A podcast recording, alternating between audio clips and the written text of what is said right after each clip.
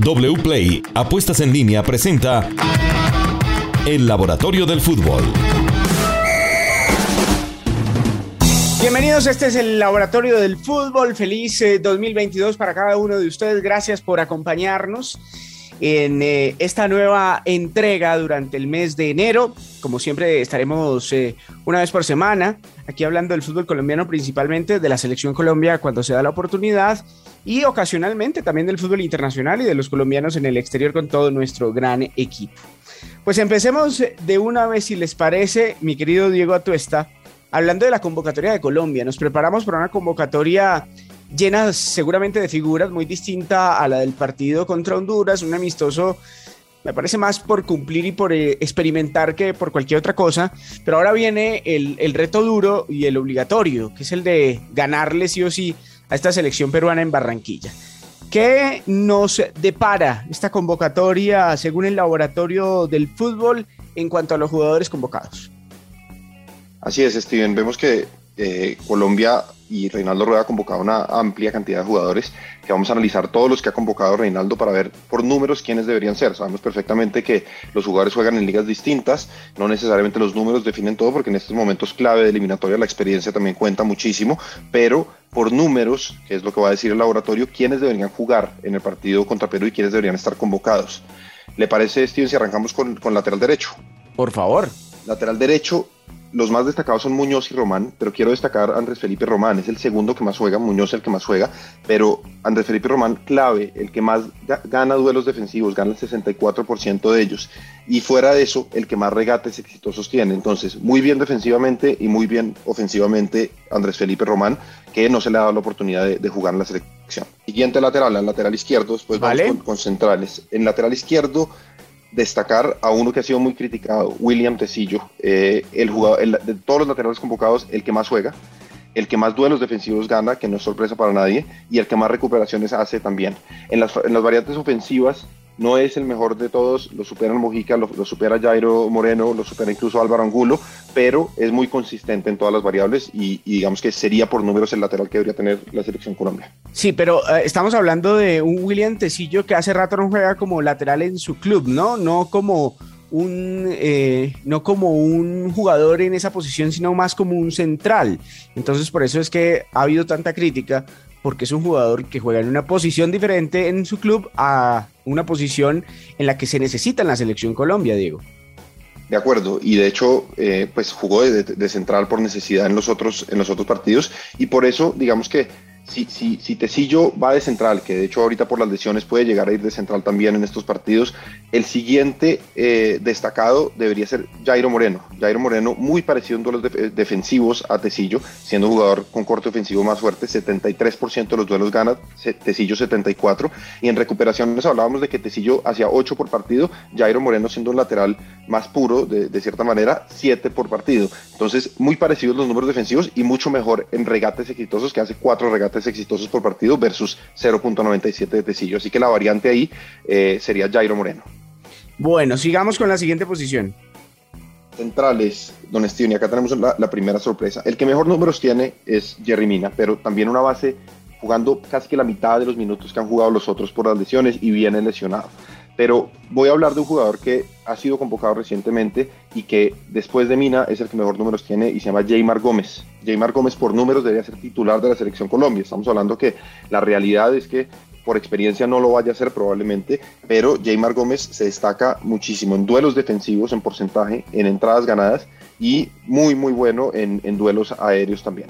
Entonces, eh, un jugador a tener en cuenta, Jaymar Gómez, que si no es con Mina, debería ser acompañado por Davinson Sánchez, que ha incrementado su nivel en, en, eh, el último tramo de la temporada. Y eh, se destaca, digamos, la, variante más destacada son las entradas ganadas en, Davinson Sánchez. Y es el, que, el segundo que más minutos tiene en toda la convocatoria de centrales. Bueno, siguiente posición centros, Steven, aquí no, no tenemos sorpresas y, no vamos a ahondar mucho en, esto porque no hay sorpresas. Wilmar Barrios y Mateo Uribe son los jugadores con, con mejores números. Barrios súper destacado en intercepciones y recuperaciones en su equipo en, en, los últimos seis meses y, no es sorpresa para nadie ver esto. Y Mateo Uribe, las variables en las que más se destaca son jugadas de gol, 0.30 jugadas de gol por partido, que si se compara con, con un Colorado, por ejemplo, que tiene 0.44 es mayor, son ligas distintas, pero se puede comparar con un Lerma que tiene 0.27, es muy consistente en, esa variable, fuera de que tiene mucha consistencia en defensa, también va muy bien en ataque Mateo Zuribe y nos, nos salen como los dos jugadores más destacados en esa posición. Bueno, sigamos en, en posiciones un poquito más ofensivas que tenemos. En ofensivas, eh, bueno, destacadísimo Luis Díaz, eh, y, digamos que tiene que ser indudable su presencia por, por, la zona izquierda. Luis Díaz, de todos los volantes ofensivos, no solamente el que más juega, sino es el que más asistencias esperadas tiene, el que más pases clave da por partido, el que más goles esperados eh, tiene, después de otro que vamos a hablar ahora, que es Sinisterra, y el que más regates exitoso. Así que muy consistente Luis Díaz, indudable. Los otros dos de los que podemos hablar con muy buenos números, son extremos, hay que ver cómo, cómo alinea Reinaldo Rueda.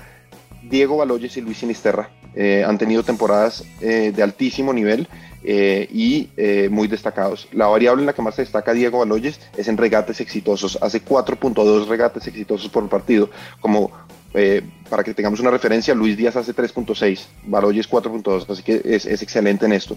Y Luis Sinisterra en lo que más destaca en goles esperados, un extremo con muchísimo gol y con mucha eh, consistencia en su juego en, Europa en esta temporada.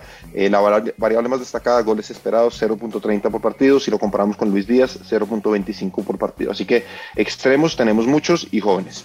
Vámonos a los delanteros. Delanteros, Steven, eh, ahí se destaca un nombre eh, que ha sido, digamos, citado últimamente, que es Cristian El Chicho Arango. Eh, es el que más goles esperados y goles tiene en el, último semestre de todos los delanteros por partido. es el, el, jugador que también mejor asistencias esperadas reporta por partido. Entonces no solamente hace goles, sino que asiste a una temporada brillante del Chicho Arango en la MLS en los últimos seis meses. Y ahí se nos cuelan un par de nombres, aparte de los que ya tenemos eh, en, la cabeza todos, que no han tenido, no tuvieron el mejor segundo semestre del año, pero se destacan nombres como Alfredo Morelos, que ha estado eh, y que últimamente no está con, goles esperados eh, muy parecidos a los del Chicho Arango y eh, también remata mucho al arco Alfredo Morelos. Y el otro jugador que se metió, se coló y que puede llegar a ser sorpresa es Harold Preciado. Harold Preciado versus todos estos delanteros eh, no es el mejor en ninguna de las variables, pero es muy consistente siendo siempre el segundo o el tercero de todos los delanteros y con una muy buena cifra de goles en los últimos seis meses siendo campeón con Deportivo Cali. Bueno, muy interesante todos estos datos. ¿Se nos queda algo para destacar de, este punto? No, eh, Steven, eso, es, eso sería el, análisis de, la selección. Bueno, eh, hablemos del rendimiento en el 2022 de las eh, principales figuras que seguramente van a estar en esta convocatoria. ¿Qué tenemos? Hola Steven, un saludo muy especial para ti, feliz año y te voy a contar un poquito de las grandes, de cómo ha empezado el año las grandes figuras de, de, la selección Colombia.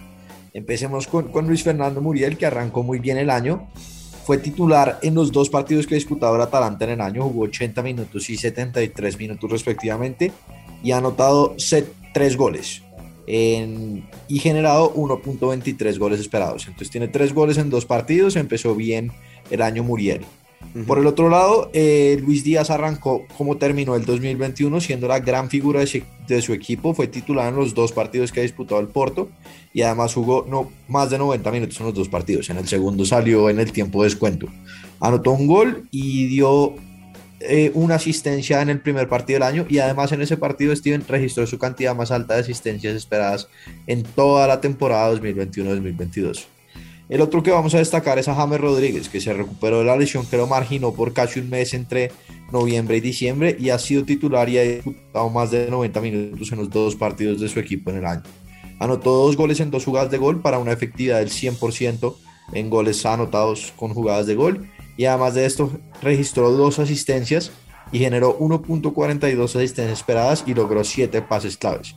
En el primer partido del año registró su cantidad más alta de pases intentados 78 desde que llegó a la Liga de Qatar. Entonces eso es el rendimiento de estos tres jugadores que llegan en buen momento, eh, han tenido un buen rendimiento en este 2022.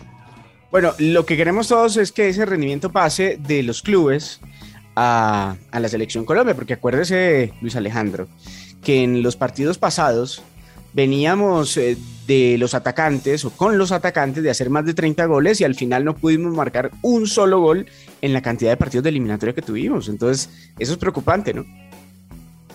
Sí, así es, Steven. Digamos que, que, que, lo importante es que haya una buena cohesión de equipo y, buen sistema de juego ofensivo en la selección. Vamos a ver si, si Reinaldo Rueda por fin logra que, que los atacantes se junten y, y, hagan goles, porque pues llevamos cuatro partidos, si no estoy mal, sin, sin marcar gol. Y, y, y pues esperar que, que lo logremos ganar a Perú y Argentina. Eso es lo que todos queremos y necesitamos, casi que obligatorio para saber si tenemos o no aspiraciones de ir al Mundial. En este momento estamos en el Mundial, pero, pero si seguimos con esa sequía goleadora tremenda, pues no lo vamos a lograr. Los partidos donde no hemos marcado, Uruguay 0, Colombia 0, Colombia 0, Brasil 0, Colombia, Ecuador 0, 0, Brasil 1, Colombia 0 y Colombia, Paraguay 0 a 0. Estamos hablando ya de cinco partidos sin conocer un solo gol y teniendo tanto gol, tanto jugador destacado y tan importantes eh, resultados de estos jugadores en sus clubes. Bueno, pasemos a las Supercopas en Europa, un poquito de fútbol internacional en el laboratorio del fútbol.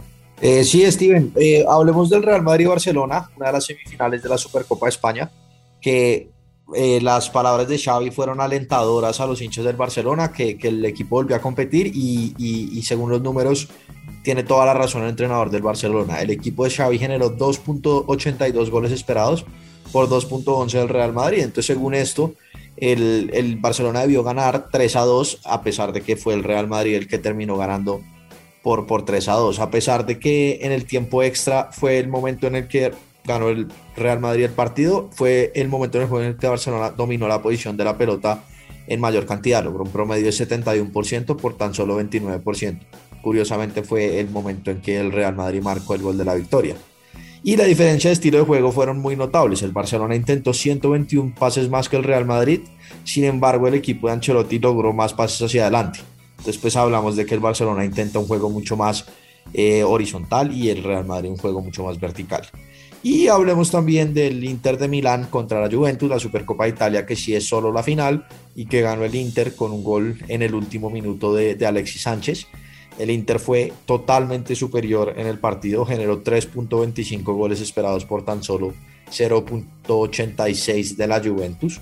El equipo de Allegri generó solamente 0.24 goles esperados, sumando el segundo tiempo y los dos tiempos extras. Entonces, eh, tuvo muy mal rendimiento el, final, los, el final del partido. El equipo estuvo, se notó muy desgastado. Y, queremos destacar también el, una acción en el minuto 5 de partido de Lautaro Martínez que falló una jugada de gol con, un, eh, con una cantidad de goles esperados de 0.53 y lo, es destacado porque el argentino no fallaba una jugada con un, unos goles esperados tan alto desde septiembre del año pasado cuando falló una con 0.62 entonces eso es lo que tenemos de, de las Supercopas Europeas. Eh, Cuadrado no pudo jugar en el partido con la Juventus porque estaba sancionado. Y y bueno, le tengo un datico además, Steven de Cuadrado, que, ha jugado sus últimos seis partidos en la Juventus como lateral derecho. Entonces ha sido utilizado esta temporada más como lateral derecho que como extremo. Bueno, eso le gusta a Reinaldo Rueda, que sea más lateral derecho que extremo sí lo ha utilizado en la selección. Muchas gracias por estar con nosotros. Hasta aquí el Laboratorio del Fútbol. Nos encontramos en ocho días ya con eh, la expectativa de nuestro fútbol profesional colombiano, todos los juegos, todo lo que viene.